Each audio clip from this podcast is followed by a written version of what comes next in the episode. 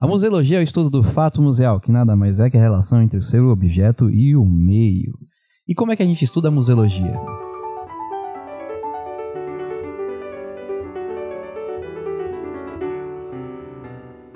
Então estamos aqui para mais um episódio do Museando. Eu sou o Gustavo Nalva. Eu sou a Laís. E eu sou o Bruno. Vim atrapalhar aqui de novo. Olha, Minha função nesse, nesse podcast é atrapalhar os outros. é isso aí, rapaz. E hoje nós vamos receber ela, uma amiga minha da ETEC aqui que fiz recentemente, que é muito legal. Não é professora, Não é professora, primeira vez que trago uma aluna. Alô. Olha aí, ó. mas mantemos um padrão aí. Mantemos um para. É sempre mulher. Ah, porque é as mulheres que manjam de tudo. Estamos na de olho, viu, Gustavo? Não, as mulheres manjam tudo na A museologia. polícia, a polícia do, do, Do cancelamento. do Chaveco está de olho. em você. Aliás, fomos cancelados. Fomos cancelados? Fomos cancelados. Ô, louco. Depois a, gente, Depois a gente conta. depois a gente comenta sobre isso. Piscou, foi cancelado. Mas estamos aqui com ela, Juliana Gueiros. Tudo bom? Olá, tudo bom, galerinha? O podcast é muito legal que a gente se sente em rádio, assim, né? É, a gente tem sente uma, muito. uma tradi- O Brasil tem uma tradição de rádio muito boa. Hum, O Brasil é, o Brasil é muito bom. Ou o editor. Ajude o editor. O que atrapalha o Brasil é o brasileiro. E o melhor do Brasil é o brasileiro. É. É, incrivelmente falando. E aí o brasileiro vai lá e vota no Bolsonaro, dá nisso. Aí daí. Porque é uma escolha muito difícil. Pode falar mal no Bolsonaro neste Pode. rolê? Nossa. Pode, não só pode, como deve. inclusive. É isso. Inclusive, Achei o meu bonde. Inclusive, somos um podcast antifascista. É isso. É o mínimo, né? Me-. Mesmo, mesmo É museando, Uhum. tem lá o símbolozinho antifascista. Tem, tá lá Amém. um rodapé. Mas beleza, então, como já falei, a Ju estuda comigo, estudava comigo aqui na, na ITEC, né? Se formou. Se formou agora, tá? Cês- a gente ganha diploma quando a gente se forma? Olha, eu tô aguardando aí, né? Olha aí. Talvez, talvez vai acontecer. Tem gente conselho? Olá, governo estadual, por Então. favor, mande diploma. Alô, ah, gostaria de fazer um pedido. Alô, João Dória! Esse é pra você! Eu sei. Então, assim, a gente deveria ganhar e a gente ganha, mas aí a gente tem que ir lá na, na secretaria e pedir, e aí todo Tomar aquele um chá de processo. cadeira. Mas, sim, temos o nosso papelzinho assinado pela nossa maravilhosa Cecília. Beijo pra ela. Inclusive, queremos ela aqui. Queremos você aqui, Ela, a gente ia gravar Sim, com ela, só quando que, acontecer, me infelizmente, ela chama. demorou. Por favor. Inclusive, dá, se você já estiver onde você estiver, não vamos usar, dar spoilers, dá pra gravar remotamente. É a mágica da internet. É. É, esse Wi-Fi é O uma Bruno loucura. é o mágico dos, do- dos É que áudios. você não viu ah, ele mexendo os dedinhos aqui. Ele quase conjurou uma magia aqui agora. É que eu faço podcast em Libras. Libras. E, Inclusive, fica um beijo pra Carla aí. Que eu acho Beijo, que, a- inclusive, se você conversou com a Carla, deve ser a única que, que recomendou Ouro Preto pra você. Sim, então, ela falou bem de Ouro Preto, porque ela fez lá, né? Uhum. Em Taos, mas ela disse que pra minha área, Bahia, A Bahia. A UFOP é maravilhosa, gente. é que é mais. O FOP é mais pra documentação, uma questão mais de educação patrimonial, né? Porque, poxa, Ouro Preto é tombada, né? Então, toda a educação patrimonial do rolê é muito boa lá.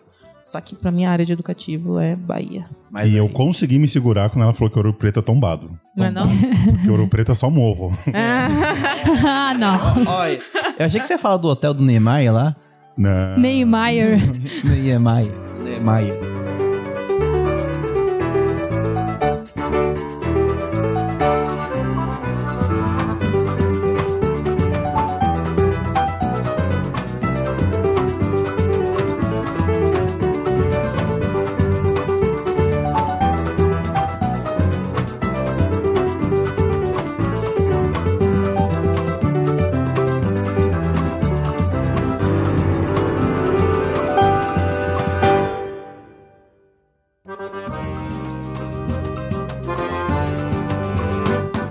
Mas como a gente já tá conversando aí, eu acho que a gente deu meio que um spoiler já, né? Porque a gente falou de faculdades aí. E é legal que eu queria comentar também que, que no Brasil temos vários, temos algumas faculdades aí de museologia. No estado de São Paulo, não. Alô, João Dória! Mas não, eu gostaria de fazer uma reclamação. Não tem em São Paulo, galera. Mas assim, mesmo tendo várias faculdades aqui no Brasil, eu acho que são, é uma, uma diferente da outra, logicamente, mas muito por conta do foco, né? Porque existem museologias, né? Aqui em São Paulo a gente tá aqui no, no- nos braços de Dona Valdísia e lá no Rio de Janeiro já é diferente já. É, mas acho que é qualquer graduação que seja em objetos soci- socioculturais, elas têm essa, essa divisão, né? Uhum. Você pega, por exemplo, a Unicamp em história, né? A Unicamp e a USP, por exemplo, eles têm enfoques totalmente diferentes. A USP é muito boa na- no quesito social, por exemplo, em história, na pesquisa. A Unicamp é muito boa no, no estudo da história econômica. Essas mudanças se dá pelas pessoas que. os professores que dão aula no curso? É, é o professor que montou o curso. Tipo assim, eu acho que foi Mário Chagas que montou o curso no Rio de Janeiro. Chaguinhas, Unirio. Isso, Unirio. Foi ele que montou. Aqui no São Paulo não chegou a montar Ou um, mas a gente é experiência desse- Diesel, até por conta da Cecília, né? Uhum. A, a própria formação do departamento, né? É, então, tipo, a própria experiência que os professores tiveram, tipo, na própria cidade que eles aula. Na, na USP, por exemplo, como foi fundada pela Missão Francesa, Hum. né, que é o departamento de história da USP foi fundado pelo, só pelo Fernando Brodel. Né? É, pouca, pouca bosta. Então tem uma influência francesa enorme. Agora, se você for na Unicamp, a Unicamp tem uma influência alemã muito forte. Então a forma de você estudar é totalmente diferente. Então depende muito do, do departamento, né? Sim, sim. E durante. É.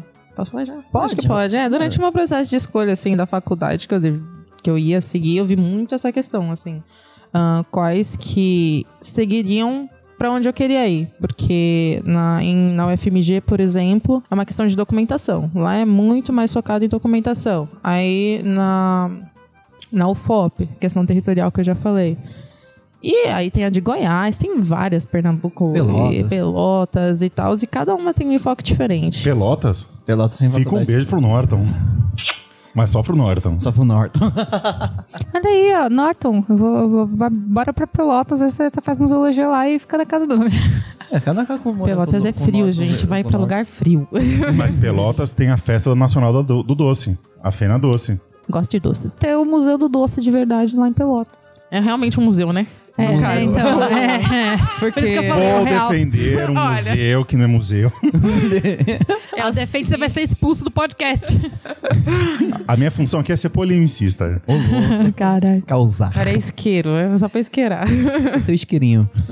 Ah, mas essa questão do, do departamento acho que é, é fundamental em qualquer curso que você for escolher. Claro. É, você vai, por exemplo, medicina. A USP, por exemplo, tem uma, uma abordagem em relação à medicina que trata a doença. A Escola Paulista de Medicina, ela trata o paciente. São abordagens de curso totalmente diferentes. Então, quando Estou você... com uma interrogação gigantesca na cabeça agora, mas ok. Ainda bem que eu não faço medicina. É, mas é. Porque a, a- na USP a preocupação é, tipo, farmacológica, detectar doença. Uhum, Na Unifesp, por exemplo, que é a escola paulista, a primeira coisa é entender quem é o paciente. uhum. Eu acho que também por isso que É o eles, Dr. House. eles É. conseguem entender mais o vírus em si, a própria doença, né? Então que eles Sim, já conseguem fazer vacinas, geralmente. Né? E, é- e então, em todo curso que você for fazer, é, absolutamente todo, assim, até curso de essas coisas que eles dizem que é exatas, né? Mas pergunta pra eles o que que é um número. Começou. Pergunta pra eles o que é um número. Mas aqui é museologia, vamos lá. Alô? Começando pelo mini almanac de museologia, o que, que é o que é a UFA, UFBA? UFBA. UFBA. A UFBA, É- é Universidade. UFBA que você fala? UFBA. UFBA. Inclusive, o ônibus que a gente pega lá se chama Busufba. Busufba. Eu achei isso sensacional. Eu falei, fofo. obrigada. Ainda bem que eu escolhi isso aqui. Mas. É. Só fazer um, um pequeno parêntese. É que nem eu tô lendo um livro que é o Manual Antifascista, né? Uhum. Aí tem uma página, uma passagem lá que ele fala que tem um movimento feminista antifascista, que chama Fantifa. Fantifa? Fantifa. Fantifa. Eu achei o nome maravilhoso, é que nem o Bufba. Bufba. Adoro. Sonoro. É, né? Dá um... É bem baiano, na verdade. Bufba. Buz, O- Buzufba. Buzufa. Que é pior. Mais ainda um. Alô. Ah, Puxado. a UFBA? Então, é, UFBA. É a univer- como o nome já diz, Universidade Federal da Bahia. Exatamente. Que fica onde? Salvador. Na Bahia. Pernambuco. Olha que loucura. Não diga isso, que pernambucano e baiano se amam. Se amam de paixão, assim. Imagino. Eles se Eu amam. não faço ideia, na verdade. É a briga do Carnaval de Salvador com o Carnaval de Pernambuco. A briga do Carnaval de Salvador com o... Recife. com o São João São João? de Pernambuco. Sério? Porque no sertão. Ah, mas a são festa coisas mais importante diferentes, é o São, gente. É o São João. No Nordeste, a festa mais tradicional é o São João, não é o Carnaval. Diferentemente do que, do que se vende no, na cultura sul, aqui, centro-sul, a festa mais importante é o, é o São João. Eu achando que é o Galo da Madrugada. É. Veio pra, veio pra São Paulo. O Galo da Madrugada atraiu o movimento. Tá em São Paulo agora. É verdade, eu vi um monte de gente no Instagram lá no Galo do... Nossa, caramba, um monte de gente viajou, assim, não. Eu gostei. moçada, o carnaval Eu quero ir pro Recife, quero passar carnaval da no. Recife alguma vez. Salvador também, eu quero conhecer Salvador. Minha Eu- Salvador é maravilhosa. Eu não gostaria de passar carnaval em São Paulo, mas como São Paulo virou uma cidade, uma cidade carnavalesca, eu não, não sei mais pra onde eu vou. O Bruno miou o carnaval desse ano, que fica bem claro. Mas vamos lá, então. Universidade Federal da Bahia, né? Que fica em Salvador lá. Ela tá mais especializada no quê aqui mesmo? Especializada em, como assim? Tipo assim, qual, qual o foco do curso? Ah, museologia. É, do museologia. Então, lá na, em Salvador, a UFBA é um- uma das referências real e, tipo, em vários cursos, assim. A museologia, assim como em todo o Brasil, não é aquele, né? Mas dentro de todos os cursos de museologia em todos os estados, eu acho que é uma das mais completas. Mas não dizendo que as outras não são. Eu tô dizendo pelo que eu quero, né? No caso. Mas ela é especializada. Ela. Como assim? Ela tem vários, vários, vários, vários cursos, assim. Mas o, a de museologia. o foco da museologia é o qual parte? Então. A museologia da UFBA é uma museologia social. Uhum. Então, que é o meu lance. Não, não adianta, sempre será. E todas as matérias optativas e, e- e obrigatórias, elas são voltadas ao cunho. Tipo assim, tem documentação? Tem documentação. Mas, por exemplo, tem optativa a história do gênero no Brasil. Ou a minha, minha, minha primeira grade vai ser introdução à sociologia, filosofia, museologia, pesquisas museológicas. Faça esse curso de História do Gênero que provavelmente é com o professor Ronaldo Fuenfas, Farei. Que é Eu quero um- fazer todas as optativas.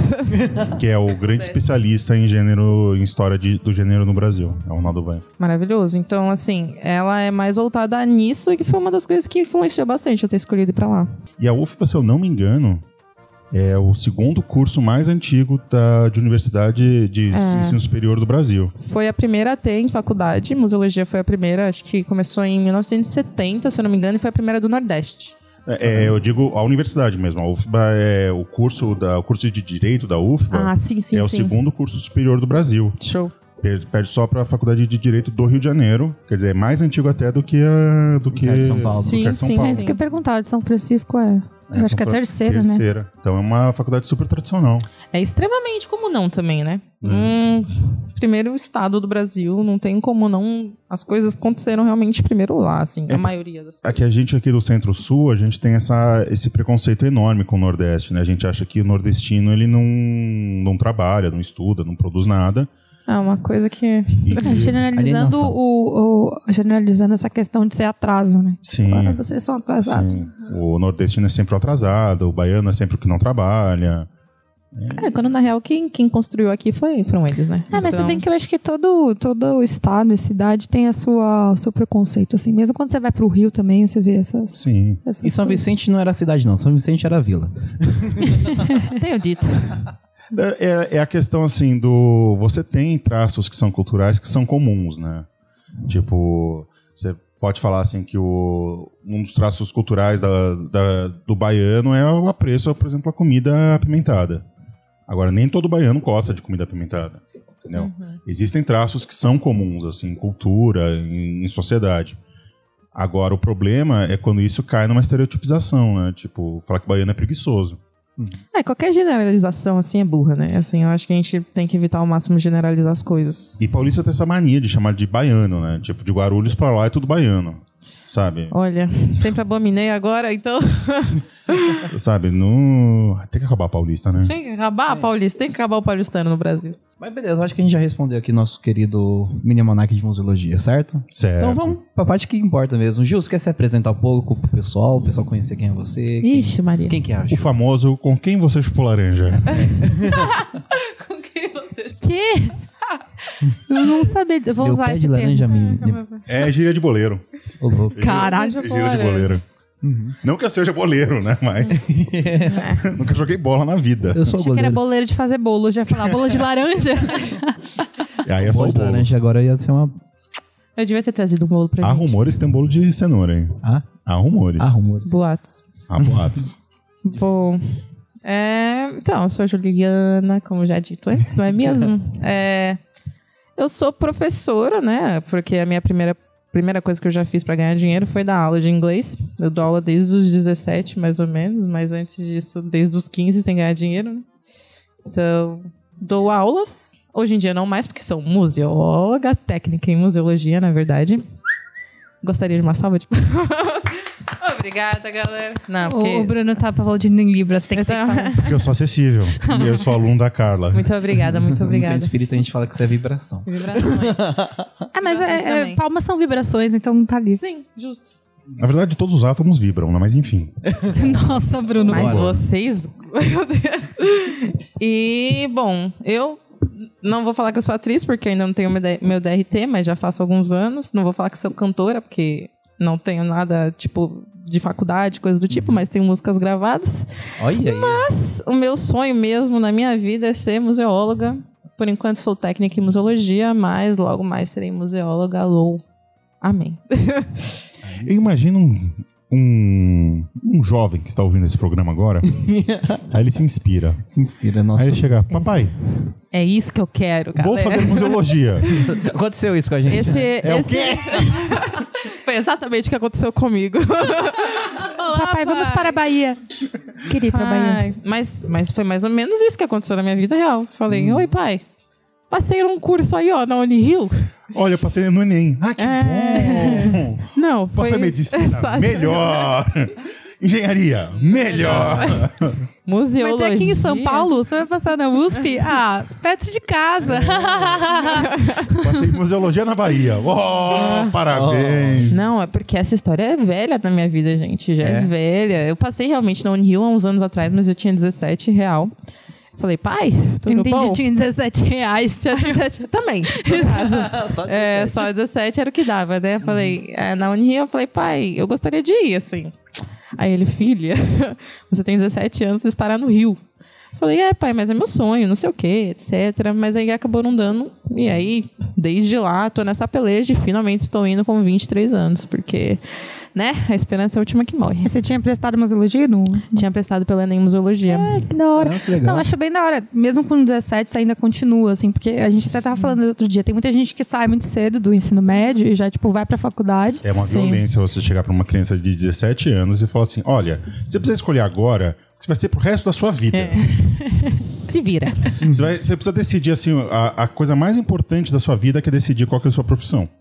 Porque a sociedade se define pela sua profissão. Né? O que é um erro de, de saída, né? Um erro de largada. E aí, você chega pra uma criança de 17 anos, que a única coisa que sabe fazer na vida é bater punheta. Bruno. A- a- Alô, Museologia. O Bruno tá sem filtro hoje. Eu, assim, eu, tô- eu vim da, da terapia hoje, eu, eu, eu desaguei. Ele tá querendo causar. eu desaguei umas coisas lá, que foi bom. E aí é isso. Aí você chega pro cara e fala assim, então, você precisa decidir o que você vai ser pro resto da sua vida. Né? Aí não tem, essa, não tem acesso, por exemplo, à museologia. Sim, sim. A minha irmã, por exemplo, ela foi fazer um curso chamado Lazer e Turismo. Uhum. Meus pais falaram o quê? Você tá doida? Que que vai- que- onde é que você vai trabalhar? Sabe?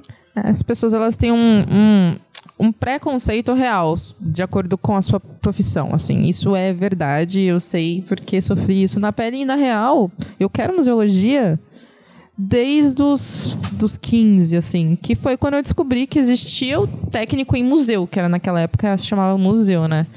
Só que eu não tava conseguindo nem passar de ano na escola. Eu falei, meu Deus, vou fazer um técnico. E como é que você descobriu isso?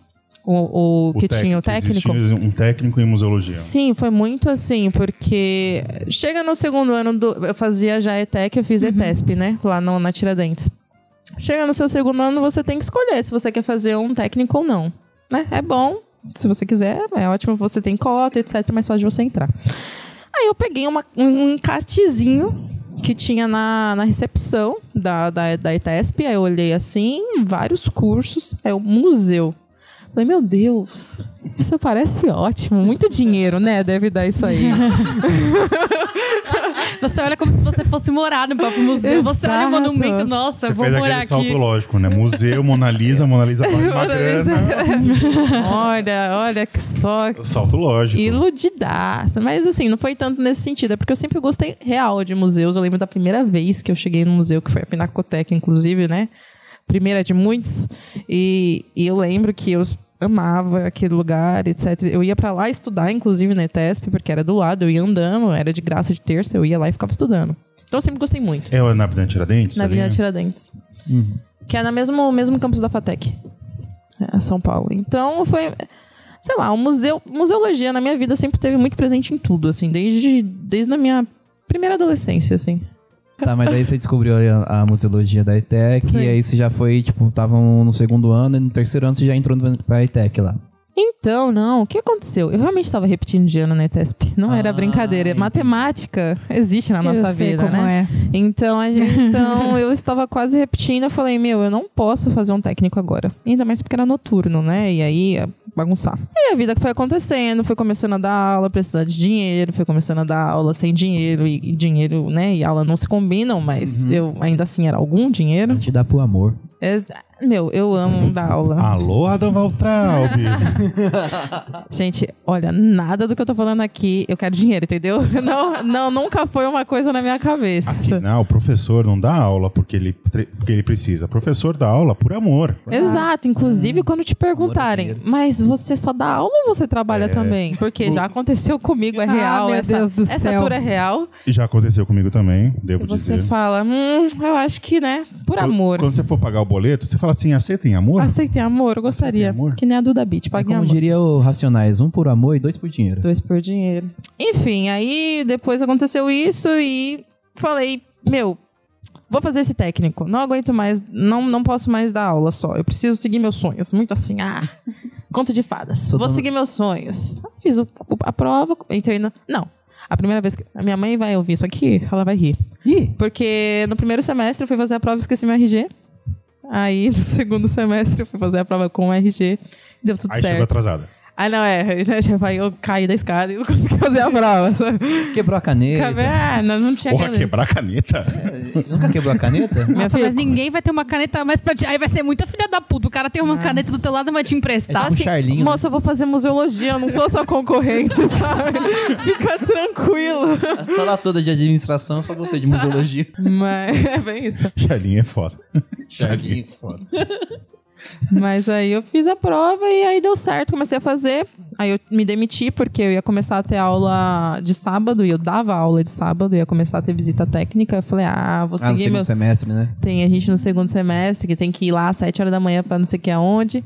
O que eu achava ótimo, porque a gente estava estudando sobre educativa. Eu falei, meu, se é isso que eu quero seguir, eu tenho que ir nas aulas, não posso faltar. E aí, minha. Ah, é? Ah, Olha, é. é melhor do que ter aula na USP. Não, USP não, na PUC de teologia ao sábado, às sete da manhã. Ave Maria do céu. Mas é, é, a gente era. Aprendi muito sobre educativo e tal, e me demiti. E a partir daí vivi só no técnico mesmo, dando aula um pouco particular. E aí, estudando pro Enem. Acabei passando no Enem esse ano, amém. Alô? É, Mas quem te deu aula de educativo foi a Priscila? Foi a Carla. A Carla? A Carla e o João. A Carla e o João. Um beijo Sim. pros dois também.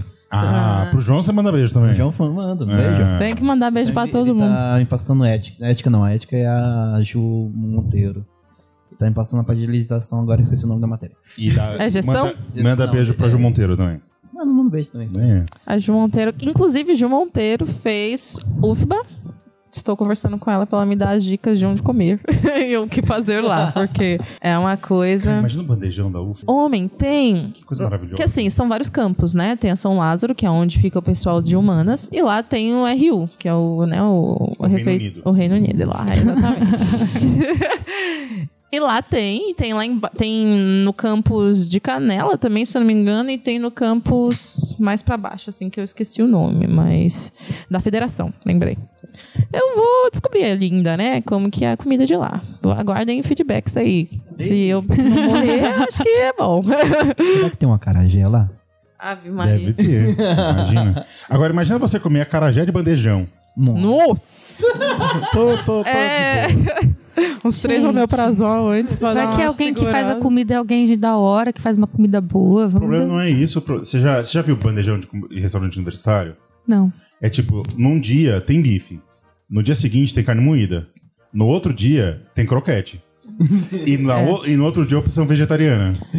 Exato. Mas eu não posso falar nada de mal, não, porque eu gostava até do, do RU da, do RU Central lá da USP. Era gostosinho. Passava um pouco mal, passava. Mas era um gostosinho, assim. Quem nunca comeu um croquete zoado no bar? Bruno? Eu É. já comi bolinho de ovo da rodoviária de, da Barra Funda e já sobrevivi. É gente, Gastrite hoje tô, mas é. Estamos vivos na medida do possível, não é mesmo? Bom que se você se reproduza, porque aí você passa esses genes bons pra É frente. verdade, Aproveita. Acredite no seu eu anticorpos. sou um Wolverine. É, é, terraplanista, por exemplo, não pode reproduzir. Porque ele tá passando a burrice pra frente da humanidade. Isso é um problema. Não. Aqui Porque aí eles escolhem contra. ser burros. Isso não é uma questão genética. Aqui As pessoas A escolhem. Camila não é Terraplanista. terraplanista, não, né? Oi? A Camila não é terraplanista. Não, não, pelo amor de Deus. Gente, como alguém antivacina, né? Assim. Pois é, Ah, é. pois é. Um beijo, pessoal do Butantan. É, tem gente que faz museologia, né? É. O que, que quer ser antivacina? Você comentou com a gente como que você conheceu o curso, que você demorou um tempinho pra poder entrar, mas entrou. Mas assim, teve alguma pessoa que te influenciou, tipo, chegou aquela, aquele diabinho do mal, chegou no seu ouvido e falou, "Ih, é museologia então, né? Geralmente é uma Olha tia que só. faz isso. Geralmente né? é- Geralmente é uma tia, um tio. Olha, Alguma influência, assim, pra você entrar de vez na museologia? meu, eu acho que desde o começo é, vai parecer coisa de Oscar, mas eu gostaria de agradecer os meus pais por sempre, assim, me apoiarem nas minhas ideias. Apesar deles não, assim, né, gostarem muito do fato de eu ter largado a letras lá na USP pra fazer museologia, eles sempre me apoiaram. Agora fala pro nosso público o que você estudava na letras. Eu fazia português armênio.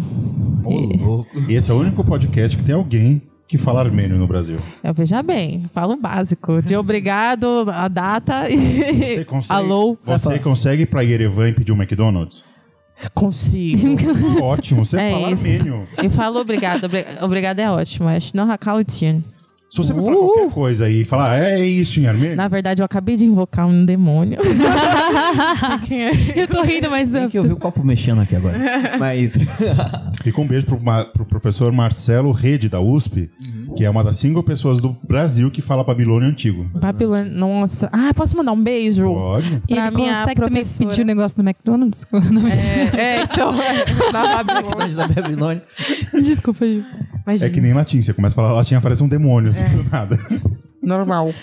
Mas queria mandar um beijo pra Hagaza- é, Yagazarian, que ela é a professora, tipo, a coordenadora do curso de armênio lá.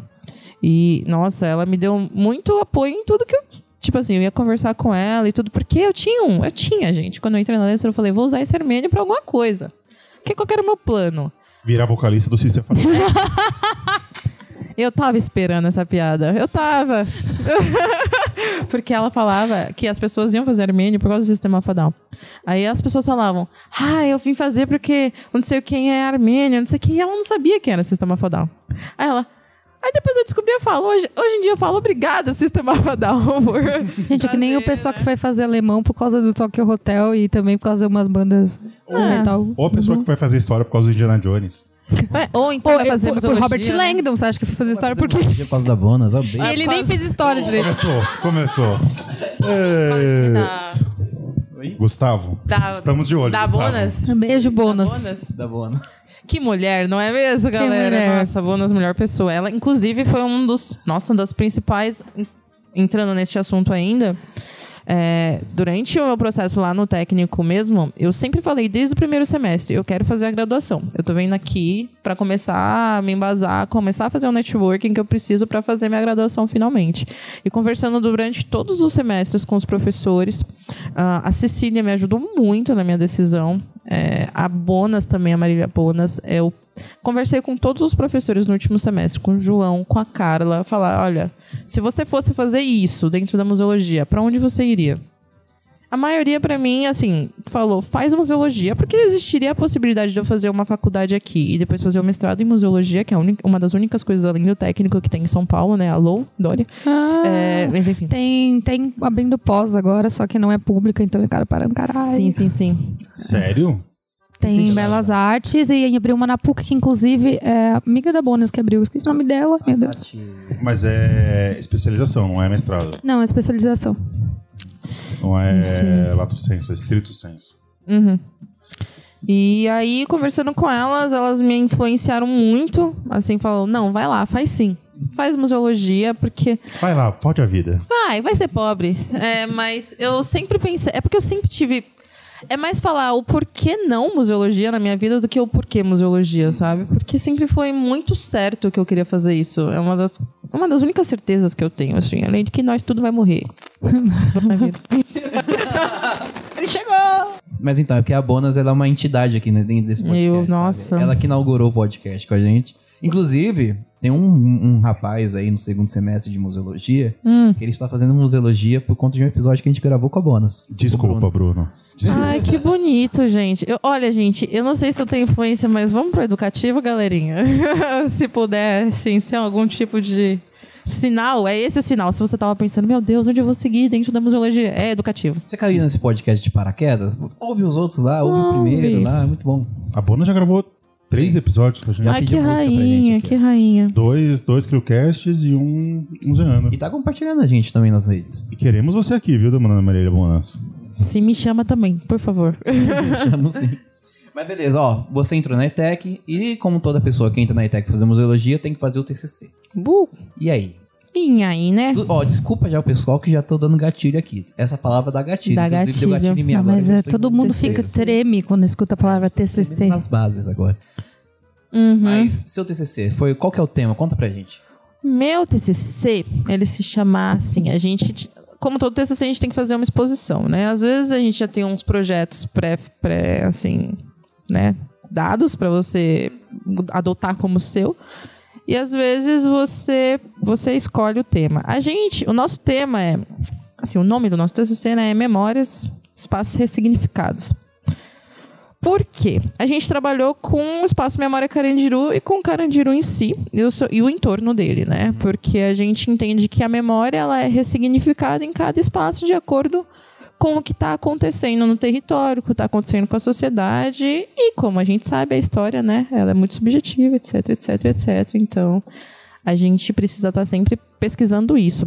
No nosso TCC a gente conversou ah, muito entre ex-moradores Quando a gente fala, é só pro pessoal que não conhece, quando a gente fala ex-morador, é o é a pessoa que teve encarcerado dentro do Isso. Carandiru. Eles Exato. eles se- eles se reconhecem como moradores daquele local. Exato, porque foi uma. Gente, é- era uma comunidade.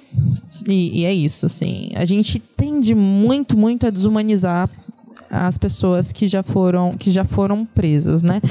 Ah, e eu acho que, antes de tudo, a gente precisa sempre humanizar es- essas pessoas e lembrar que elas existem e sempre existirão. E dentro disso a gente fala de identidade, certo? A gente traz a identidade trazendo a comparação dos ex-moradores com os moradores atuais do entorno e com os alunos, porque Gente, hoje em dia é uma escola. A metade, quase tudo aquilo, não, eh, não foi assim. Onde a gente estuda, foi demolido algumas partes, né? O resto foi implodido, foi. Deu espaço à biblioteca, deu espaço a, ao Estacionamento bonito. estacionamentão, assim, né? Uou. E um parquezão. E assim, poucos ainda sabem que ainda existe a penitenciária feminina ali atrás, assim. Então, é tudo muito apagado. Então, a partir do momento que as memórias estão lá estabelecidas, a gente tem que trazer essa conversa entre elas. Então, nosso TCC é basicamente isso. A gente faz a comparação de memórias, trazendo sempre a identidade. E muito importante falar que o nosso TCC ele foi bastante focado no educativo, assim, porque como que a gente sabe o que a pessoa lembra? Conversando com ela, certo? Então, como a gente vai fazer essa primeira, essa primeira coleta? Muito com o educativo. Então, a gente, as nossas atividades de comparação e tal, de identificação, elas foram estabelecidas para trazer o material da própria exposição. A gente. Eu falo como se aconteceu, né? Ah, Nossa, acontecer, foi uma aconteceu, ótima né, exposição. Nossa, super famosa, super legal. Enfim, tá dando pra entender o que eu tô falando? E Tá fazendo bastante sentido. Tá fazendo? Show. E, e é isso, assim. A gente tem que entender sempre que eu existo porque você existe. Então, era mais ou menos isso que a gente quis trazer com as nossas atividades educativas, com a nossa expografia, que a gente comparava bastante, por exemplo, uma cadeira que tem na ETEC, que a gente senta todo dia, com uma cadeira em que cortavam o cabelo lá, que a gente tem em acervo, né? Porque, gente, o Espaço Memória Carandiru tem muito acervo. ah, e, e é extremamente legal, assim. Vão, por favor. Um beijo aqui pra Inês, que também participa do museu. Exatamente, gente. Vai falar com ela, ela é super legal. E, e dentro disso também a gente traz a, a questão territorial e patrimonial, porque, querendo ou não, a visão das pessoas para com o edifício em si mudou muito, né? Quem passava antes pelo metrô, assim, via um presídio, agora vê uma escola. E aí a gente vai trazer bastante isso também. E como as pessoas que moram no entorno lembram aquele lugar antes e agora. Será que elas usam esses espaços? Será que elas usam o memorial? Será que elas se identificam com a história daquele lugar? Se não, por quê? Então, por exemplo, uma das atividades que eu acho que é super legal nesse sentido, e bastante. Que, por exemplo, a gente tem uma atividade de memórias real, assim. A gente usa a, a memória. a memória falada mesmo. Então a gente pega vários cards com memórias de ex-moradores. E as pessoas que, os visitantes, né? A gente, na mediação, a gente pede para eles escolherem cartas. Ah, qual, é- qual dessas memórias você se identifica? Por exemplo, eu, eu jogava bola com a minha avó. E aí tudo acessível, inclusive, que eu vou falar de acessibilidade logo mais. Com acessível, cartão, com alto relevo, com alto contraste, com libras, com tudo. E a pessoa. E a gente não falavam que era de ex-moradores. E depois a gente fala que são de ex-moradores. Muitas pessoas vão se sentir incomodadas de, de, de terem algo em comum com um ex-morador? Talvez. E é dentro disso que a gente quer fazer a discussão, sempre prezando pela horizontalidade do rolê. Paulo Freire, alô, meu amor. é, pelo, pela dialogia da. É, a lágrima escorre aqui. É, pela, dia- pela dialógica da, da, da questão toda, da gente conversar. Porque eles vão trazer a maior base do. Assim, todo, quase todo o material da exposição. Quem traz é quem quem vem de fora. A gente faz um- uma pesquisa antes, a gente faz assim, a gente traz material por pesquisa, por livro. A gente tem bastante livro, tem bastante coisa de memória oral. Inclusive, memória oral é um dos fatores mais importantes, por isso que aquela palestra era sobre memória oral. É, que eu conheci ela numa palestra lá na ITEC. Sim, sim. E, enfim, é tudo isso. Então a gente trouxe com o nossa, nosso TCC essa conversa entre, entre identidade, memória e patrimônio, assim. Que tema incrível. Maravilhoso, né? Ai, não, eu não posso começar a falar que eu começo a falar muito, porque eu gosto muito. É interessante que você fazer essa abordagem do ex-morador. Será que ele usa aquele espaço? Exato. Quer dizer, ele passou anos ali e o estigma dele ser Uhum. ex-carandiru não faz que ele se aproprie daquele espaço que, é, que foi dele, Sim. né? Durante anos. Então fala E muito pode sobre- ser de novo, né? e fala muito de como nós tratamos o- os nossos apenados, né? Sim, e um dos nossos principais, assim, nossas principais fontes é o Claudinho, que é um ex-morador, que sempre dá uma visita. Inclusive, gente, se vocês quiserem fazer uma visita com um ex-morador no Espaço Memória Carandiru, entre em contato, a gente dá um jeito, porque é possível, Eu ele faz. quero. Nossa, Eu fica quero. um beijo pro Clique, né? O Clique é muito... Ele é maravilhoso. Uhum. E então, assim, ele fala e ele conta tudo. O que você quiser. Ah, essa aqui era a Tereza que a gente descia pra. Inclusive, o nosso teaser do nosso TCC é ele dando um, um- uma. Tipo, uma. Um pouco, falando um pouco do que aconteceu uma vez num, num, num episódio de fuga. Então, isso é memória oral pura. É, isso, é com, com isso que a gente tem que tratar disso, assim. Porque é você, nada de mim sem mim, entendeu? Basicamente isso. É ele que, tava no, que estava no pavilhão 9? Não. Co- É, todos. Ele, sim, como assim? Não, é que eu lembro que teve uma semana que teve várias. É, foi uma semana de conversa com ex-moradores. Inclusive, eu fui numa co- que era o Clique, o Clique, né? Que ele conversou, que ele era do pavilhão 8, reincidente, tudo, falando Sim. como é que era a comunidade carcerária, que era o grupo de rap que ele tinha fundado. Sim, sim. E tinha um outro que ele ia contar a história de, do. Eu não consegui no dia. Que ele ia contar que ele tava no pavilhão 9 durante um ma- massacre. E ele ia contar esse relato, só que eu não, não consegui ir. Eu não lembro dele. se o Claudinho é do pavilhão 9. Mas ele, ele residiu aquele espaço que ele tá fazendo a mediação, assim. Então. Talvez sim, porque lá é o, é o pavilhão 4, né? O É, lá- nosso. Lá é o 4. Era a enfermaria do, do Drauzio. Sim, gente, a gente Do estuda. Drauzio ou do, Do Alvio? Áuzio. Áuzio, Drauzio. É. Mas é mágico isso. Não, esse tema eu achei incrível, assim, achei é um super Importante, né? É importante, pertinente, porque ele dialoga com várias, vários aspectos da sociedade, assim, né? Dialoga com a questão do apenado, a questão da memória, é, a gente falar que o entre aspas o bandido, né, ele também tem direito à sua Sim. memória ser, ser preservada. É, a gente quer trazer um pouco.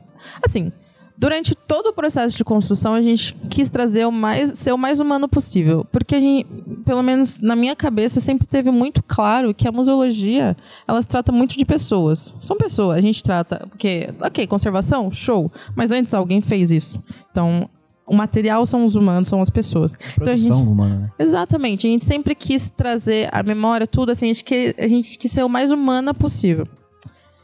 Dentro disso, a gente lembrou que as pessoas elas desumanizam os, os ex-moradores. Justamente porque elas não Alô, querem. Foucault! Alô?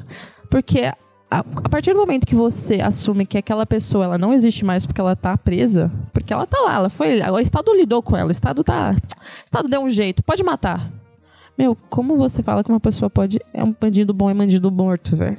Como você pode falar que uma pessoa tem que ser morta porque ela tá numa situação. O massacre, massacre. Gente que fala que o, o coronel lá que comandou é um herói. Tem. Meu, e muita gente, muito mais gente morreu do que o que tá na- nas notícias, sabe? É, é estrondoso, assim. Ah, Quanto o mais oficial você. 111, né? Mano, Só o oficial 111, isso numa tarde que durou 20 minutos. sim. A maioria com tiro nas costas, em claro, claro Sim. sinal de execução. E dentro das celas. E acho que quando o Estado se torna mais violento, mais violento do que os seus entes constituintes, tem um problema muito sério aí. Sim. Agora, imaginem vocês pensar nisso dentro do próprio lugar. De- saber que ali foram mortas pessoas e que não é falado sobre. Ou que a gente tem um pouquinho falando sobre, que é o nosso memorial. Então, quanto maior, é- quanto mais a gente puder falar sobre isso, melhor, assim. Não, a primeira vez que eu entrei no Espaço Memória Carandiru, que eu senti aquele cheiro de concreto úmido, né? Que, é, que é um. Já é o- é que o cheiro Nossa, da. da parece própria uma descrição de um livro. Quando a primeira vez que eu entrei no Carandiru, É, tem- tem eu esse- senti um cheiro de concreto cheiro úmido. Do concreto, É concreto cru. Né? Uhum. Você entra, você sente aquele cheiro. Nossa, cara, eu, eu, eu já tô, tenho um pezinho na espiritualidade, eu já. Opa! Meu, lá é loucura você, você estudar lá. Inclusive, foi interessante você falar isso, porque a, a Sabrina, alô Sabrina, beijo, gata, que inclusive tá indo fazer sociais lá no Rio de Janeiro. Oba! É. Alô, Sabrina, alô. mais uma que vai se fuder na vida. Mais uma pobre. Mas tamo junto, amiga. Qualquer coisa pode dormir lá em casa. Esse, pod- esse podcast é quase uma autoajuda, todo mundo também que quer, quer ali. É possível, gente. É ferrado, tamo- mas tamo possível. Vamos dar as mãos assim, todo mundo. Mas deu esse start de tema pra ela quando ela entrou e não sabia que aquilo era um, era um presídio. E na verdade ela ficou pensando, quantas pessoas entram aqui e não sabem que é um presídio? E que já a história. Tanto que na primeira aula a Cecília conta toda a história do Quando que presídio. o Carandiru foi demolido? 2004. 2004. Foi. Pra A você. primeira parte, depois teve. em- A ETEC, você é o terceiro. É, como se fosse o terceiro. Começa como se fosse o terceiro colegial. É, não, vale a pena lembrar que as pessoas de 2002 já estão fazendo 18 anos. Então, elas, elas tinham é, uns Ave 4 Maria. anos, elas não vão lembrar, e hoje elas estão com É, 18. então, a pessoa que, a pessoa que tá entrando, velha. a pessoa que tá entrando, ou entrou nesse ano, por exemplo, vindo direto da, do ciclo básico da ETEC, Uhum. ele tem 17 anos, né? Então, Não sabe, é. ele 2003, quer dizer, ele tinha um ano, ele tinha um ano quando teve o, o- a demolição. Pra ele, o Carandiru tá muito distante em termos de memória, Uhum. Uhum. né? Então, realmente, Como ressignificar essa É. memória? E Como ela é. assim- Modernidade líquida, que é. Ô, Balma. Ô, É. Alô, Balma? É uma essa modernidade líquida que a gente esquece as coisas muito rápido. também, né? Sim. É, ah, não, é isso que eu ia falar. Ainda mais um, um tema que, que nem o Bruno disse, tipo, é muito, faz questão de apagar, assim. Então é muito bom escolher esse tema pra memória, porque Uhum. Exatamente. se você não insistir nisso, vão querer acabar com essa memória. Exatamente. O Alckmin, ele aperta o botão olhando pra trás, filho. O Alckmin, ele aperta o botão do- da, demolição, da demolição com o olho fechado e olhando pra trás. É. Isso daí já diz muito sobre o que Sim. que eles já estavam querendo fazer. É, Pra- eu- Se eu acho que não tivessem sido relutante, eu acho que isso poderia ter virado um prédio. Ou alguma outra coisa, cara. Eu acho que. Então, a, o pavilhão 2 e 5, eles iam reaproveitar, só que pelo que eles falaram, a estrutura não tava muito boa pra ser Uhum. reaproveitada, igual o 4 e o 6, é o 7, 4 e o 7. Mas Quatro é, e sete. é, isso é muito da cidade de São Paulo, né? São Paulo é uma cidade que não não preserva a sua memória de forma geral, assim, né? Tanto que faz o que? Seis meses que a vila lá do Tatuapé foi, foi Sim. demolida. Eles, cara, eles só preservam que eles querem essa falsa memória. Então é tipo as estátuas ali, o centro histórico, o resto eles fingem que estão preservando Se memória, pre- mas se não preserva aquela, aquela memória mais reacionária, assim, de São Paulo. E não, né? e- e- Os bandeirantes, Mas nem os isso, Bruno. que ficaram ricos. Eu acho, que, eu acho que nem com isso eles preservam memória de fato, porque se preservassem, iam pelo menos lembrar, assim. Tenuamente, tenu, tenuamente, Enem, tem no Enem. é, essa memória ainda é, é perpetuada em alguns aspectos. Mesmo assim, não é, porque tem muita gente que vê essas, essas, essas representações e não faz ideia do que seja. Se isso, eles nem cons- conseguem passar a memória adiante, quanto mais o que eles estão, tipo, nem ligando. É, por exemplo, eu acho um absurdo a gente ter em São Paulo uma escola que chama Ernesto Geisel, Uhum. Sabe? É muito problemático você ter uma avenida chamada Castelo Branco, sabe? É igual o, Minhocão, né? O É. Minhocão era elevado Costa e Silva, Elevado virou Costa e Silva. Goulart. Sabe? E ainda continua no Google com Costa e Silva. Costa e Silva, né? Continua o Google Maps. É nem- Google Maps, vamos atualizar. Tem em Porto Alô? Alegre, tem uma avenida que chama Castelo Branco, que é a avenida. É como se fosse a nossa Praia marginal. Grande. Também. É e como- as adjacências são índios. É como se fosse a marginal, que ela liga Porto Alegre a Freeway, né? E ela mudou de nome pra, pra Avenida, não sei o que lá, da, legali- cacetinho. da legalidade. e aí ficou uma discussão, tipo, ah, mas, mas que diferença faz? Faz uma diferença enorme você significar os lugares que você está com nomes de ditadores, entendeu? Ah, Rio Niterói é o nome de um, de um presidente da. Eu acho, eu acho que é Arthur. Arthur É o Costa e Silva. Costa e Silva, isso. Ou a Não ponte. não, é, a ponte, eu, eu não, lembro agora, eu fiz hoje na, na história da ponte da, do Niterói. Aí tem E ela também, se a gente parar pra pensar, a gente tem no, num dos bairros mais elegantes de São Paulo, que é o Tatuapé, dos bairros mais ricos, o centro do Tatu- Tatuapé chama Silva Romero. O Silva Romero é o grande teórico do embranquecimento é, imperial. Ele que criou a teoria eugenista brasileira. Então, quando você dá um espaço de pertencimento para essas ideias, você não está falando, você não tá falando com o passado, você está falando com o presente. Você está justificando o racismo estrutural que existe no Brasil. Você está você tá justificando o apagamento histórico que negros, índios, mulheres, é, LGBTQI+, no Brasil sofrem. Você não está conversando com o passado, você está conversando com o presente. Uhum. Então, é, é louvável um trabalho como esse. Sim. E ele foi, ele foi para frente, entre aspas? Ele virou alguma coisa? Sim. É, ainda sobre isso, é, uma das frases que a gente usa no nosso TCC, inclusive, é que uma história esquecida ela é fadada a se repetir, né? Sim. Então, a gente tem sempre que lembrar justamente para não deixar algo do tipo acontecer de novo.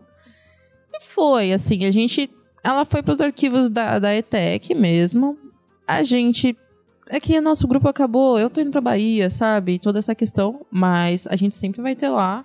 E eu sinto muito que mais pra frente eu vou dar uns pulos aí pra fazer isso acontecer. Isso deveria haver algum tipo de publicação, alguma coisa do É, gênero. eu acho legal Sim. também é, Virar um passar isso adiante, adiante para os próprios alunos, ou as pessoas, as próprias Sim. pessoas que com- vão ficar naquele entorno e passar isso adiante com o próximo, com, com, o próximo, uh, com o próprio local, assim. Sim, sim. A gente deixou todos os materiais lá e a Cecília sempre disponibiliza pros TCs, pro, pros... Eu dei uma olhada. Você já deu uma olhada? Uhum. Ficou ótimo. Fala que a parte educativa ficou linda. Não, mas você viu os SketchUps, tudo foi... A gente trabalhou bastante nessa questão da acessibilidade também. E falando em material e acessibilidade, É. o, seu, o seu TCC teve um foco muito grande na acessibilidade. Até Sim. porque é educativo. E não só, não só por conta que é educativo, mas tudo tem que ser acessível, mas é, como é que a gente trabalha memória oral, né? Memória, a memória Uhum. com, edu- com um educativo acessível? Olha, é aquela questão, a gente tem sempre que lembrar que a gente que tem que se adaptar, né? Não os- as pessoas com deficiência se adaptar a, a- ao, ao ambiente. Olha, a memória oral, ela. Existem. Existe muito mais que só fala, né? Existe a Libras, existe a questão material tátil, mas a gente pensou tudo muito voltado à facilidade de entendimento. Então tem alto contraste também. Então todas as nossas imagens são com alto contraste. Assim, o educativo trabalha muito isso porque todos, assim, né, durante o nosso processo de produção, todas as, todos os, os educadores teriam que ter libras e ser e terem algum curso de audiodescrição, porque gente, é muito importante lembrar que você audiodescrever algo não é só necessariamente falar o que você acha que é aquilo, né? É você saber explicar do jeito mais neutro possível o que você tá vendo pra pessoa que não consegue enxergar. E aí. Então, tem todas essas questões. Tem bastante material tátil também. A gente preza muito pela acessibilidade também de materiais. Então, todo material tátil, quem vai produzir são os educadores. E. E é isso, assim. A memória oral, ela. Ela, ela é passada muito mais só do que com a fala, mas. Sim, a fala, né? O som. Também vai ter, porque a gente vai virar o som, assim, a gente coloca. Não sei se vocês já viram esse, se a- a Carla já falou sobre isso com você, mas pela trepidação do som Sim, no solo. Uhum. A gente vira a caixa, Vira a coloca caixa, uma né? música, a trepidação já dá um, um, assim, um- uma coisa totalmente diferente pra pessoa que não consegue, que ou um cego ou um surdo. Eles fazem show, assim, pra pessoa que é. pra pessoa que é surda. Eles fazem isso, vira a caixa de som, geralmente o. o subwoofer, se não me engano, pra poder Sim. ter essa. essa Isso- esse balanceamento, Sim. né? de- E sabe, é possível fazer isso em qualquer coisa, sabe? A gente tem sempre. Uma das minhas linhas de pesquisa, com certeza, vai ser acessibili- acessibilidade. A gente trabalhou muito pela NBR 9050, né? Ah, que é a da BNT para acessibilidade mesmo. A gente pensou em tudo, na área de recuo, para pessoas em cadeira de roda. Em todo o processo da gente começar a falar certos nomes, de acordo com o que eles estabelecem ah, do que é certo, não é cadeirante, é pessoa em cadeira de roda, porque a pessoa não é cadeirante, ela está na cadeira de roda. É, ni- ninguém nasceu com uma cadeira na bunda, né? Exato. Então, é tirar essa noção de, né? A pessoa está desse jeito. Inclusive, todos podemos estar, sabe? Essa é essa, essa noção de inclusão real. E pela, a gente seguiu todas as coisas da NBR e nossa expografia ficou show de bola também. A parte histórica, tudo, porque a gente tentou trazer toda essa questão de acessibilidade tátil, auditiva, cognitiva, o educativo é todo em linguagem simplificada, porque a gente tem que lembrar que a acessibilidade não é só para as Uhum. pessoas com deficiência, mas é para todo mundo. É pra gente que não, assim, a gente tem que tentar falar do jeito menos acadêmico possível, não é, meu querido? Exatamente. Porque a academia, Interpéries. porque a academia, menina, e, e tentar, porque a pessoa vai falar sobre a vida dela. Quanto mais ela tiver com vontade. Nada contra a mais a gente- academia. Tem, Nada. tem amigo que são. Tem algumas, é, inclusive tô indo aí, né? É, vamos ver se a gente aguenta. e é isso.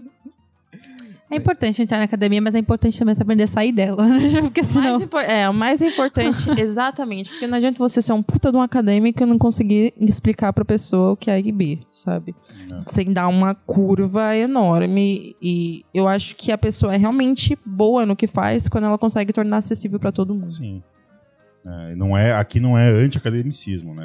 A Não. gente tem, tem, a academia tem um espaço importante na sociedade, Gente, pelo amor de Deus. só que Uhum. é, tem umas coisas erradas aí. É, essa, Acho é, que são as falácias da academia, não é o academicismo em si, é essas falácias de você começar a falar, eu sou acadêmico. Tem umas coisas erradas aí. E eu falo desta forma, A e tem que- vocês têm que me compreender. Se vocês me compreendem, a culpa não é minha. A gente, a gente tem que lembrar que pseudociências, né, e outras correntes não filosóficas aí, tipo coaching quântico, coaching quântico, Nossa, quanto em eles vão surgir a Deus. partir do momento que a, que a academia se fecha, né?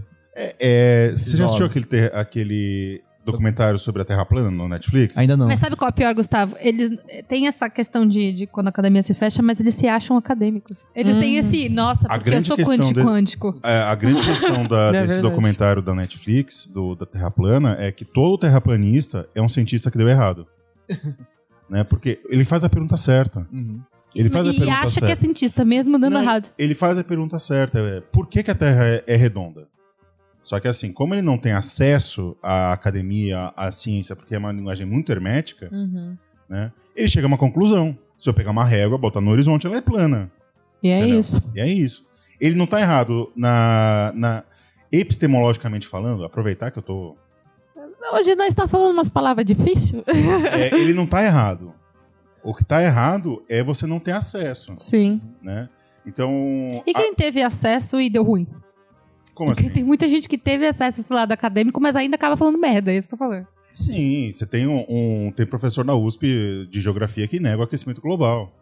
sabe? Mas é aquilo, aquela coisa, né? Um que, que nega e 1.500 que, Exatamente. que, que comprovam. Exi- existe um consenso Uhum. acadêmico sobre isso, aí tem um que fala que não, é pronto, não, não é. Aí ele é o certo. Ele é o certo. Ai, Aí ele se torna o acadêmico, entre aspas, não o acadêmico, mas pro lado reverso, que ele vai querer começar a provar, Porque assim, criar uma É academia em Homem-Ane- cima da, da o coisa. Homem-Aranha Negro. a gente, É tipo isso. a gente precisa lembrar que a academia antes, Gostei da É referência. A gente precisa lembrar que a academia antes de mais nada é ciência. E Sim. ciência, ela é feita de, de dialética, né? Ela é feita de tem, ela é feita de conflito. Porque se, se existe só consenso, não existe ciência. Não, sim, Né? mas, é, mas problema- é fato também, de proble- provas. O e... problema é que quando a, a é, quando você o quando esse conflito se torna mais importante do que as conclusões, Uhum. entendeu? E você não tem acesso a isso, porque é, o Ou quando você vulgo- tende a uma questão pessoal de crer e fé de isso é verdade, ponto, mas acaba- aí essa pessoa não é um cientista. a pessoa quer provar aquilo, ela a começa não a é um achar. ela não é um acadêmico, ela não é Ou uma inventar cientista. uma prova, tipo, essa água é verde. Aquela eu parte vou da fazer de tudo pra pro- falar que essa água é verde. métodos, né? Essa, é- essa é, uma, é uma pessoa que não é cientista. É o Uhum. alienígenas do passado. É o History Channel. O alienígena do passado.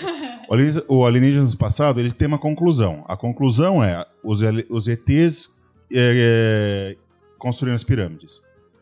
Ele inverte o método científico, porque ele tem uma conclusão e busca as evidências. Como que o método científico funciona? Você Tem tem, as evidências, evidências. e chega a uma conclusão. Só que o acesso a isso, a esse tipo de educação científica, a gente não tem. Porque o que que é ciência na escola? Já que tem um colega professor aqui. Eu, eu dou aula de inglês, tá?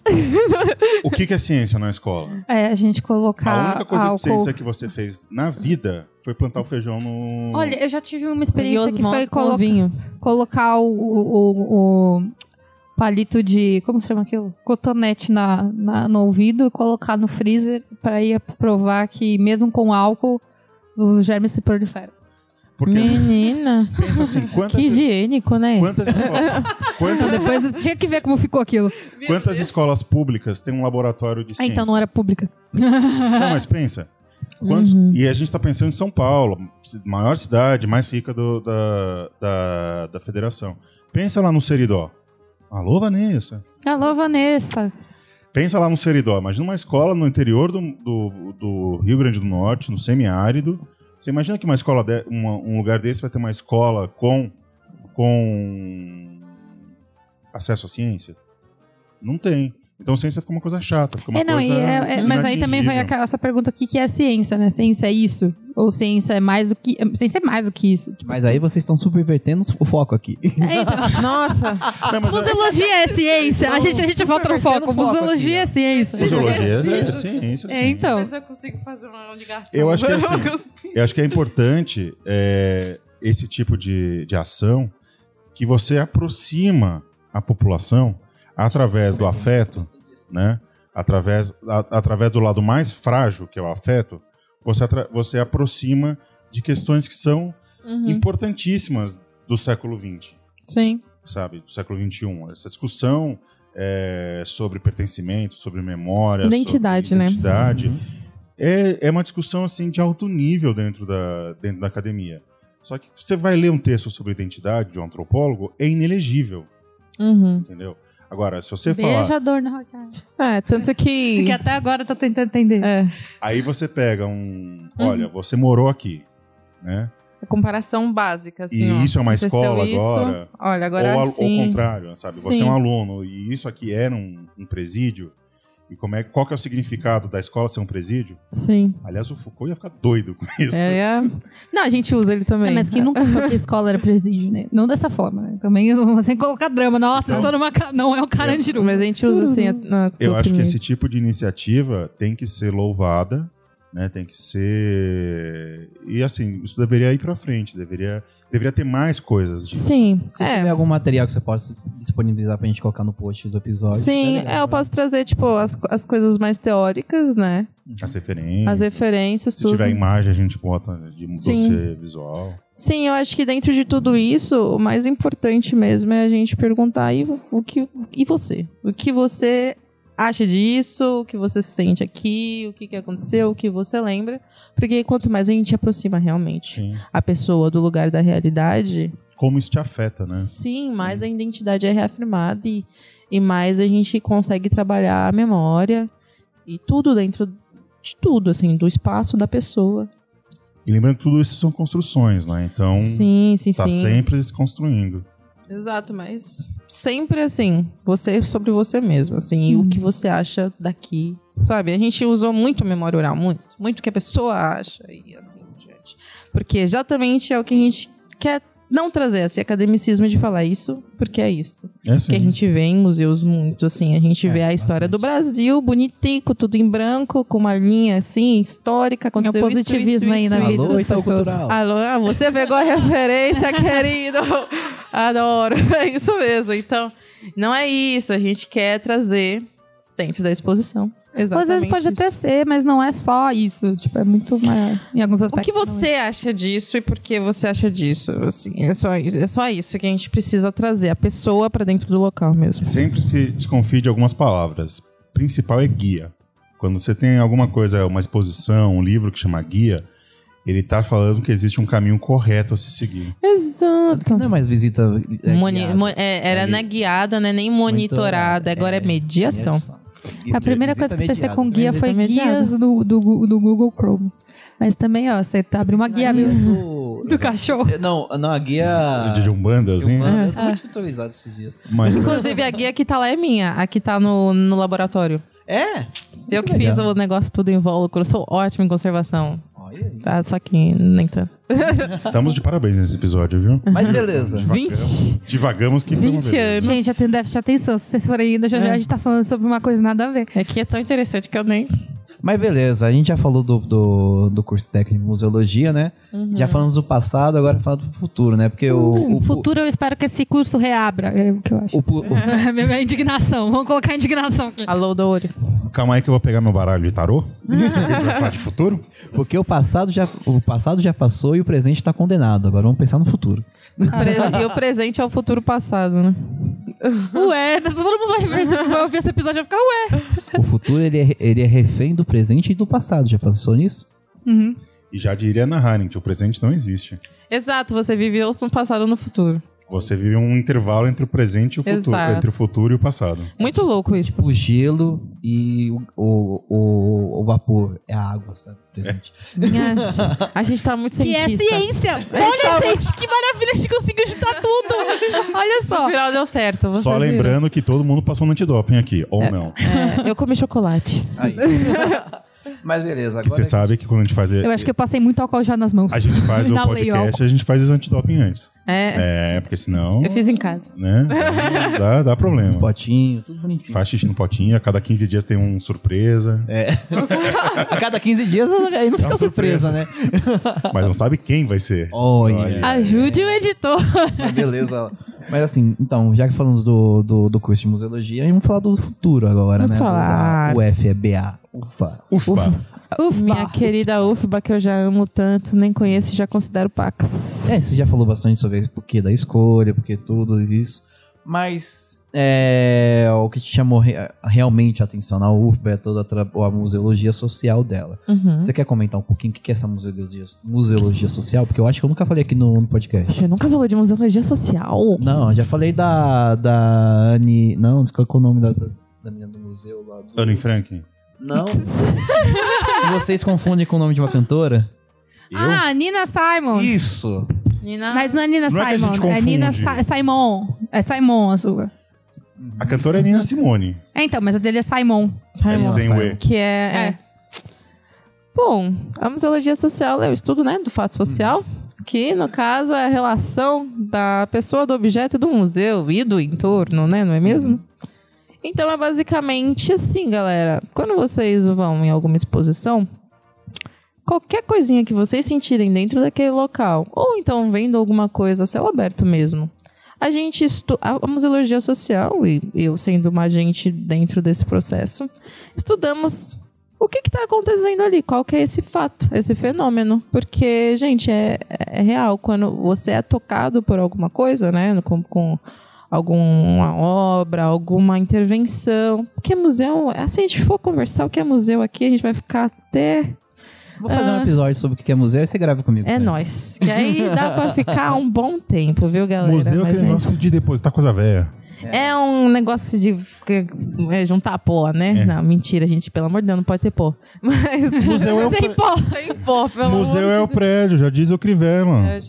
A gente refaz o Museu Nacional, é só fazer o novo. Nossa. Bem. Fica um beijo grego pro Crivella aqui, já que ele não gosta.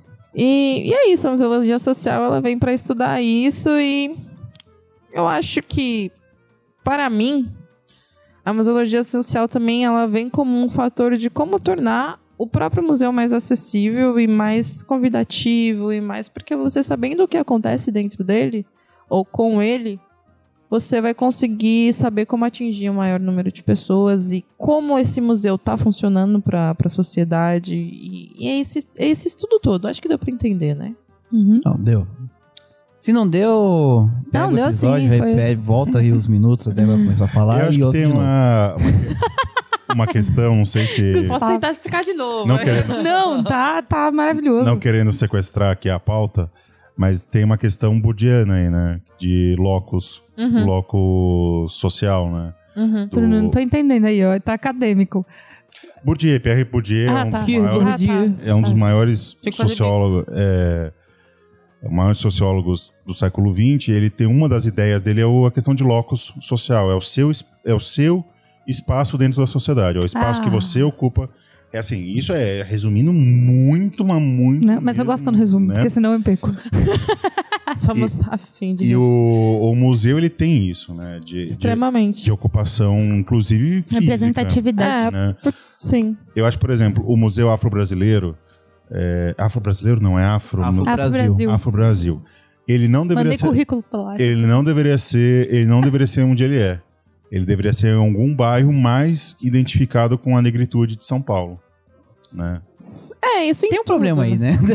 Assim, são várias questões, É. assim, É. questionáveis. Porque assim, é, a gente comentou isso com uma palestra que teve do com um rapaz, que eu esqueci o nome dele agora. que Eu é tava nessa museu. palestra. Não tava, tava. E o que ele comentou, ele, é, que ele chegou a comentar é que assim, se ele não tá lá ocupando aquele espaço, ele não existe. Sim. Hum. Sem contar que dizendo- porque aquele espaço não é um espaço dele, né? De certa Ele forma. poder- Só porque uma elite ele- mora em volta também. Eu acho que poderia é, Mas faz sentido que você, você transportar ele para outro lugar. Entendeu? Mas uma coisa muito interessante de falar é que coisas culturais acontecem em periferias. Tipo, Sim. a cena periférica é extremamente, assim... Ela, ela é ativa, Sim. é, culturalmente. Então, assim, aqui a gente tem uma questão de achar que tudo acontece no centro, né? Assim, Essa mais pra- dinâmica de essa centro e dinâmica periferia, de- né? Inclusive, a museologia social, eu acho que ela é extremamente mais eficaz, assim, de ser estudada em lugares periféricos, com museus e, e, e ocupações e coisas periféricas O e, nome dele. e representativas. Márcio Farias é o nome dele. Dele quem?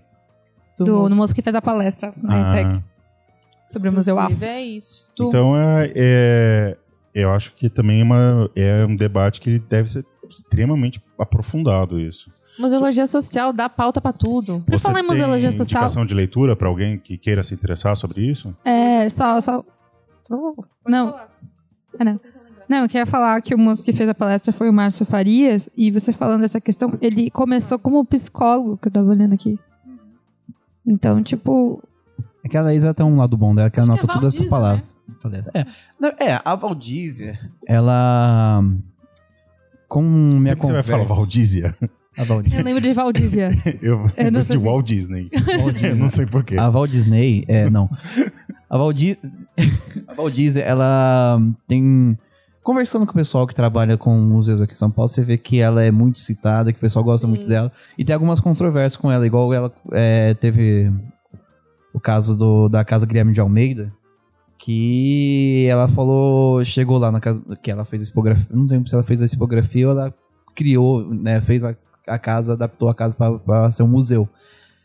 É, ela chegou lá e falou: não, aqui a gente precisa de um espaço dinâmico e de um- uma, uma sala pra gente trabalhar com educativo. Então, tá vendo essa parede aqui? Quebra ela e vamos fazer um- um- uma salona. Entendeu? Mas eu não sei por que eu entrei nesse assunto agora, porque. É. Não, eu, eu- agora fui eu que devanei aqui.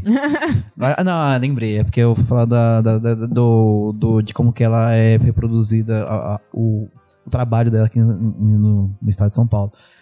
É, ela teve um trabalho também com o Palácio das Indústrias, não foi? Com o Museu da Indústria, alguma coisa que eu não esqueci o nome agora. É um, é um bem grande, é um nome bem grandão.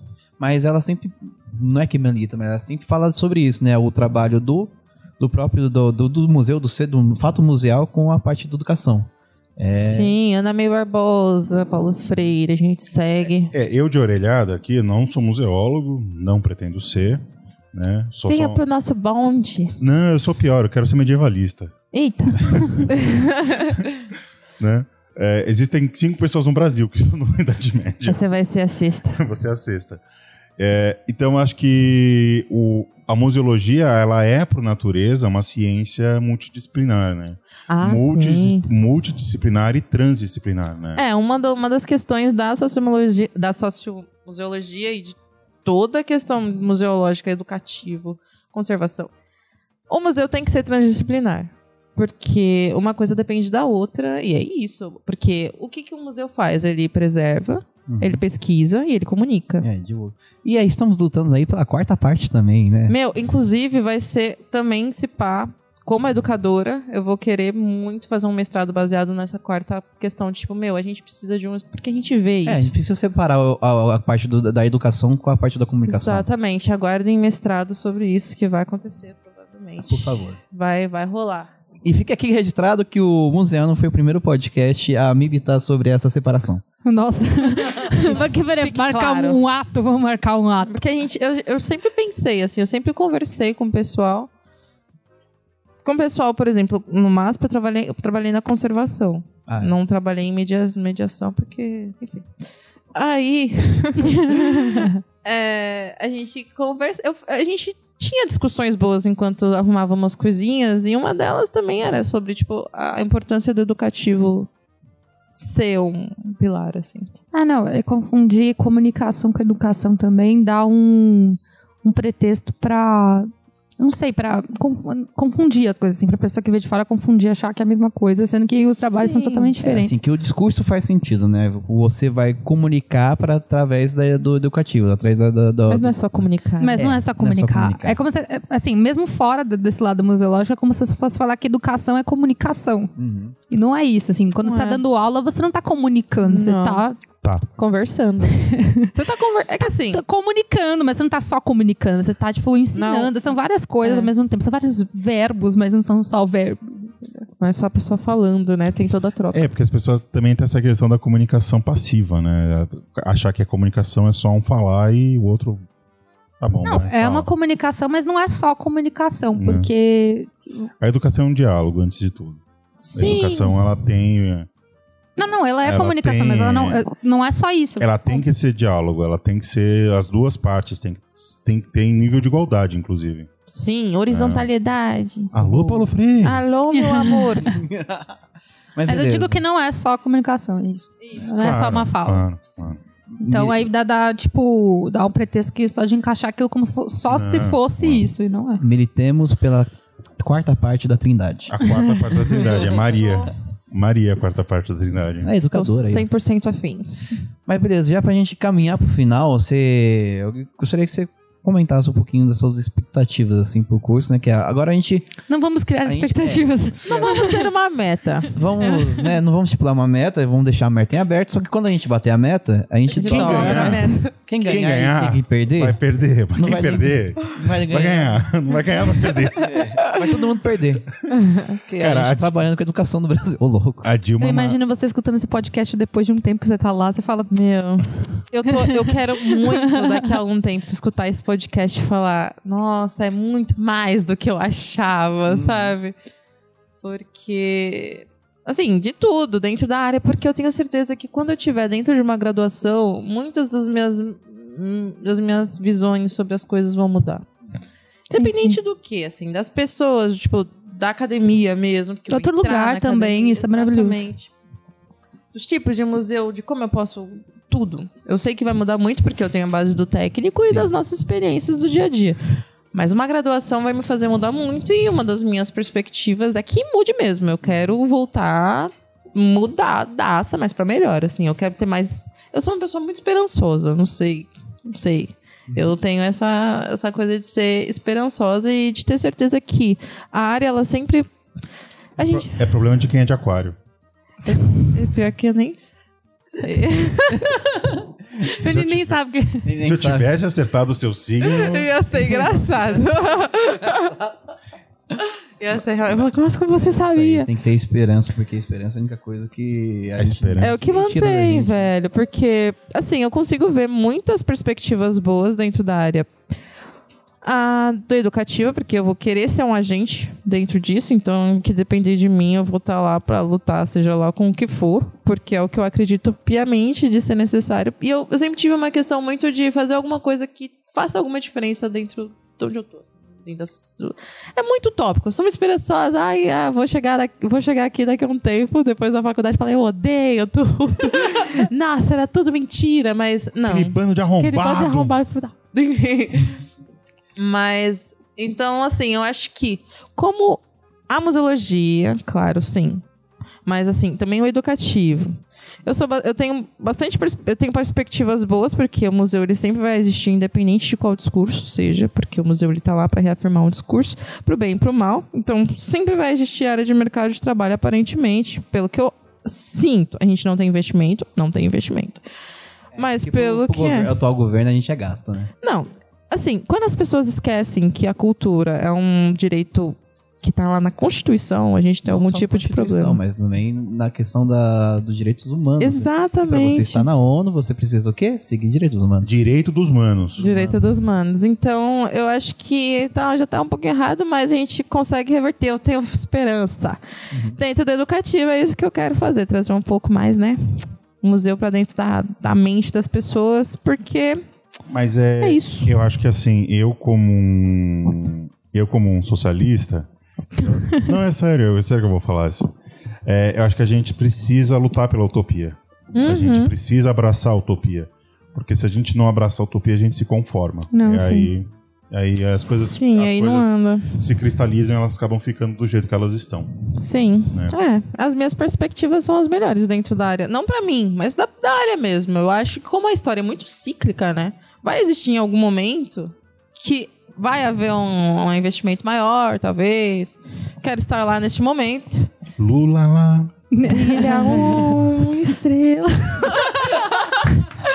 então, assim, eu espero, né? É isso. Vai dar tudo certo. Eu só acho que, assim, só pra. Se você tem alguma indicação de museologia social pra gente. Ah, Valdiza, Zona na Veia. Eu, eu vou procurar mais links, mas eu não. Aqui no meu, na minha bibliografia do celular, porque eu perdi meu celular em Salvador, inclusive, galera. Perdi as notas. mas. Existe uma coisa chamada nuvem. Nuvem é. Eu não tinha Xiaomi antes. Aí era. E aí, enfim. Alô, China? Alô, China. Usa Google Keep. Eu, deixa eu, Google Keep, então tem que aceitar assim, assim, não sendo dinheiro, querido. A gente faz o que, o que precisar. Eu acho que a gente precisa trazer a museologia para a vida das pessoas do jeito mais acessível possível. E, Acho que claro, não só a museologia, o museu, né? o museu. E. É, e tudo que ele significa para a própria sociedade. Porque ela é um, né, um pedido social. Então vamos que vamos. Então é isso, fica aqui o convite para no meio do ano e também no fim do ano a gente conversar de novo, ter esse papo de novo, para falar, ah, o meu primeiro semestre foi assim, tal coisa, tal coisa. É. E agradecer a sua presença aqui hoje, né? Que infelizmente a gente tem que encerrar, né? Não vai ter indicação de museu? Vai ter, mas Ah, calma, tô agradecendo a ela por estar aqui presente hoje, nessa noite.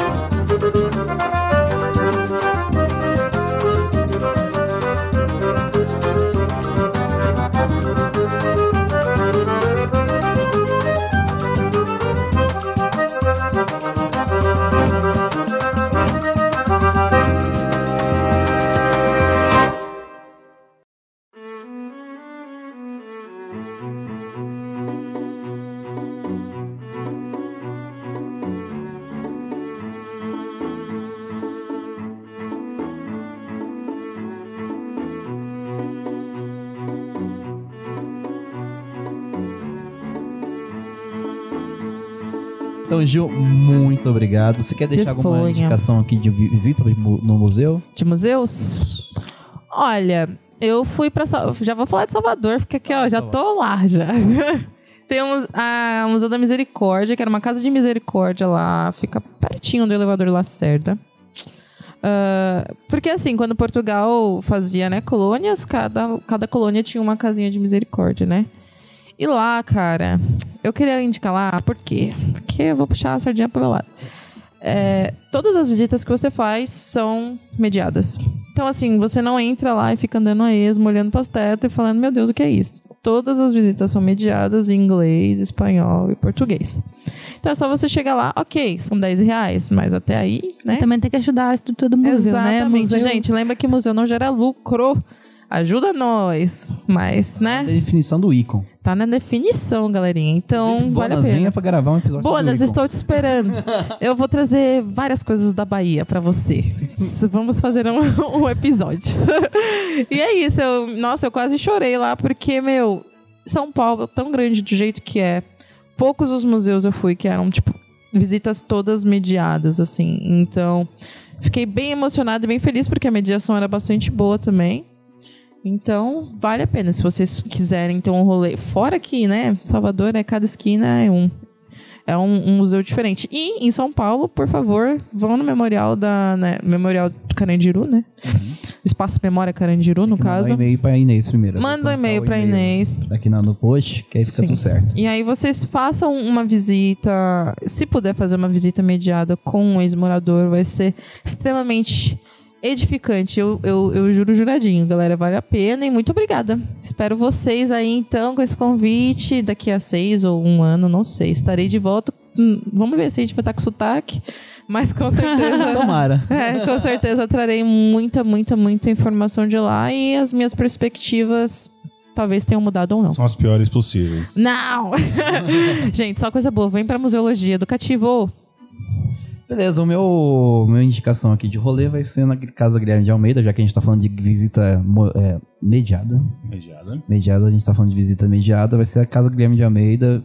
E ocupem, por favor, o, quintal da Casa Guilherme de Almeida, porque eles colocaram aqueles, aquelas madeirinhas lá bonitinhas pra você ocupar. Ocupa e o pessoal vai chegar lá com... Gente, ocupem Tá seus espaços culturais. Tem que chamar o Boulos. O bolo.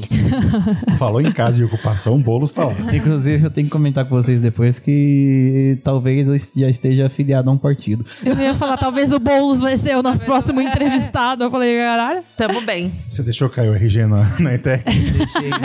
Já era. Você é, você é filiado ao JS. Tem sol. Al- Alô, Vitor! O pessoal fazia. P- PSTU também. PSTU. PSTU é. Mas o melhor de todos é o PCO. PCO. PCO bate na mamãe Causa falei. Da PCO Casa bate na mamãe falei. E a Laís não vai indicar o Laís. museu? Eu não tô, tô. Não saio de casa. Preciso sair mais de casa. Não vou indicar nada, não. Alô, paranoia, bateu. Paranoica. Você, Bruno? Tem Eu? um- Queria visitar o nosso, o nosso museu do carnaval que a gente inventou. Fiquei pensando Também, nisso, ele ficou tão bom. Queria que ele existisse. Tem um museu do car... Tem um projeto de TCC que é o Museu do Carnaval. Vamos Vocês já juntar viram aí, na. ETEC, inclusive. Vamos juntar essas ideias aí, tem É, que É que a sair. gente fez um episódio montando o Museu Foi do Carnaval. episódio passado. Episódio passado. Aconteceu, é real. Inclusive a galera que trabalhou comigo no MASP que fez e, tipo, tá show de bola. Eu queria indicar mais uma vez o Museu do Futebol. Uhum. né, que Um é o- beijo pra Yalê E pra Camila, minha grande, grande amiga de e pra Bárbara. anos, anos, anos, anos, anos. E, porque o Museu do Futebol, ele também trata essa questão de identidade, de pertencimento, só que através da chave do, do futebol. E tem um educativo maravilhoso. Hoje eles estavam com uma exposição sobre futebol indígena. Eu fiquei assim apaixonado. Nossa. Tava a fim de. Tenho vontade de fazer coisas pornográficas naquele museu. Meu Deus do céu. Mas beleza. E lembrando que você só ouviu esse episódio porque nós somos financiados por um grupo seleto de pessoas que financiam a gente. e se você tá com 5 reais sobrando aí no, no seu dia a dia, no, no- no seu mês, Você não vai pedir pra nossa assistente de palco fazer? então, qual que é o nosso site pra, pra pessoa financiar? Dove 5 reais no- a partir do nosso financiamento coletivo no Catarse, que é catarse.com barra Clio. Ponto Catarse.me me barra Clio. Nossa, deu, deu bug. Mas se botar ponto .com, vai. Porque eu já botei. Vai de, aí, ó. Oxi. Vai de novo, catarse.me barra Clio. Isso aí. E lá você pode financiar a gente e a gente vai mandar uns beijos para os nossos financiadores. Então fica um beijo pro Alexandre Ataíde. Pro nosso amigo Bruno Machado. A gente desgraçou a vida desse, desse querido. Pra Cristina Lima. Pra Daniela Dias. Fabiana Jimenez. Gabriel Bastos. Gui Ascar. Hanna Lima, sua linda. Hanna Lima mora no meu coração, viu? Olha aí, ó. Veio falar que ela se reaproximou da mãe porque conheceu a gente. Sério? Minha Gente, gente, que história linda. Mudando vidas. É, porque a mãe dela. Podcast social. Ela Podcast. é, a mãe dela é formada em história, ela passou a entender melhor a mãe. Gente, Eu que, fiquei. que genial.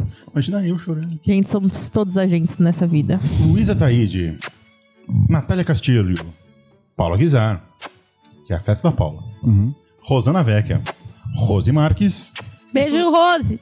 e Suzana Taíde.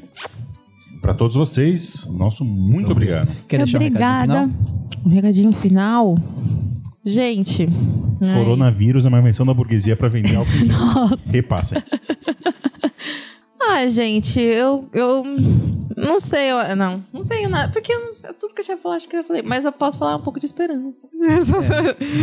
mas aí eu não sei se dentro da área vale a, na museologia, no caso, né? Você quer dizer? O que você quiser. Quer falar sobre. Quer dar um recadinho final sobre, sei lá, cerol? Pode falar. Serol. Gente, lembrem-se de usar os seus museus, por favor. Eles são extremamente importantes e eles, assim, vocês são agentes deles e é isso. Vamos ter essa esperança nesse rolê todo, porque, pelo amor de Deus. É isso aí. Muito obrigado, Ju. Gostou? Financia. Não gostou? Vai tomar suco de laranja. Porque ele hidrata. Ai, tá pistolita. Nossa. Ele dá- Só falaram que a gente é gordofóbico. Só que cancelaram a gente, aí vai tomar suco de laranja. Então, gostou? Financia. Não gostou? Vai tomar suco de laranja. Porque hidrata e tem vitamina C que previne. Eu adoro suco de laranja. Beijo. Beijo. Falou. Beijo.